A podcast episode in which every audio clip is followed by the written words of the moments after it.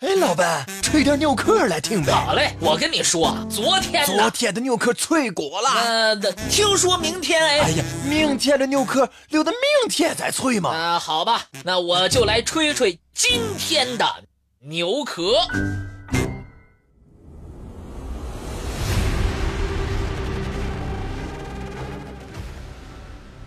帕尔斯奇湖是加拿大北部一个美丽的湖泊。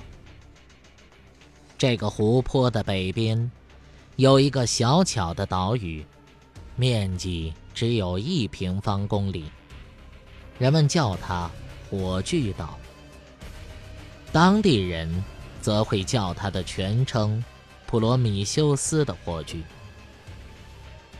关于火炬岛，有一个美丽而古老的传说。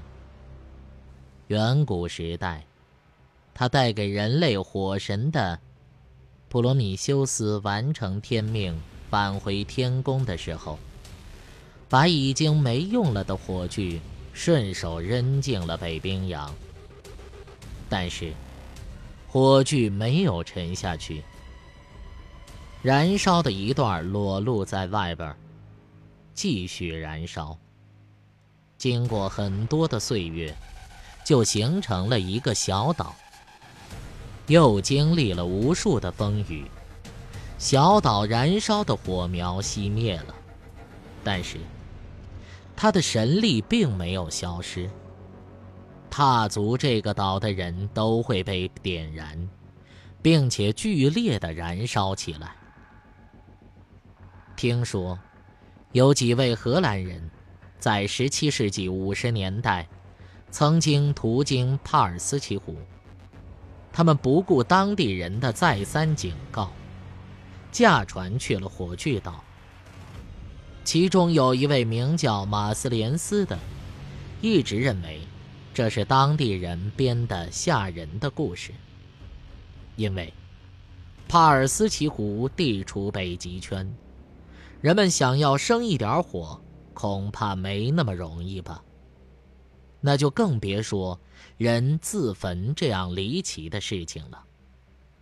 于是，固执的马斯连斯和同伴忽略了忠告，毅然前往火炬岛，并希望在那儿能找到传说中的印第安人宝藏。当他们一行人来到小岛边的时候，当地人诚恳地告诫。让伙伴心生犹豫，最后，只有马斯连斯独自一个人前去。看着渐渐远去的马斯连斯，他的木筏，同伴们都有一些些担心。眼看着他慢慢的接着接近小岛，便替他祈祷起来。没多大一会儿。一个火人突然出现在他们的眼前，并飞速地跳进湖里。这不是别人，正是马斯连斯。被湖水包围的马斯连斯还在继续燃烧，同伴们都扑过去想要救他，但是大火又让他们不敢靠近，只能是眼睁睁地看着他绝望的挣扎。加拿大普森亮理工大学的伊尔福德，1974年，率领一个调查组赶赴火炬岛。他们在火炬岛周围进行了详细的考察。之后分析认为，人体之所以会在这个岛突然自燃，是电学或光学现象。但同行的另外一位科学家却不以为然。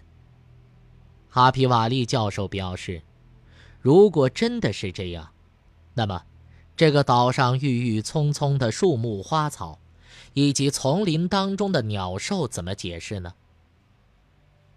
哈皮瓦利觉得，人在这儿自燃，是因为火炬岛上存在着某种易燃物质，人在不经意碰上之后就会燃烧，最后。人们觉得，无论如何，人体在火炬岛的自燃都是源于外来因素，于是，他们就都穿上了特制的绝缘耐高温制服，来到火炬岛。一开始，人们并没有发现什么特别的地方。随着时间的流逝，两个小时过去了，考察即将结束。队员莱克夫人表示自己突然心里发热，一会儿又说腹部在发烧。人们有几分惊慌。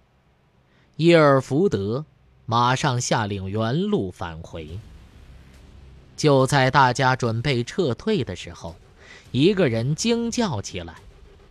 人们循声望去，走在前面的莱克夫人的口鼻当中喷出来阵阵烟雾。他开始自燃了。等到一切结束，人们发现他身上的衣服居然没有被烧掉，莱克夫人却化为了灰烬。从此，这个美丽的小岛蒙上了一层更加神秘和惊悚的色彩，也再没有好奇的人接近它。几年之后。加拿大物理学院的布鲁斯特教授发表言论：这种人体自燃现象历来就有，并不是最近才有的。他用英国作家狄更斯在小说《荒凉山庄》当中的情节来论证自己的言论。1851年，一位佛罗里达州的67岁老妇人不明原因自燃。布鲁斯特认为，这是典型的人体自然事件，和外界的关系不大。它产生的原因与人体自身的构造有关，所以他认为，不管是什么原因让人体突然自己燃烧起来，但有一点可以确定，那就是肯定和这个人的生活习惯有关。他的言论。遭到了众多科学家的猛烈抨击。伊尔福德认为，外界因素一定是导致人体自燃的根本原因。此后的1974年到1982年，又有先后六个考察队前往火炬岛，都没有什么特别的发现，但无一例外的都有人自燃丧生。然后，当地政府不得不下了禁令，不让任何人以科学考察的名义进入火炬岛。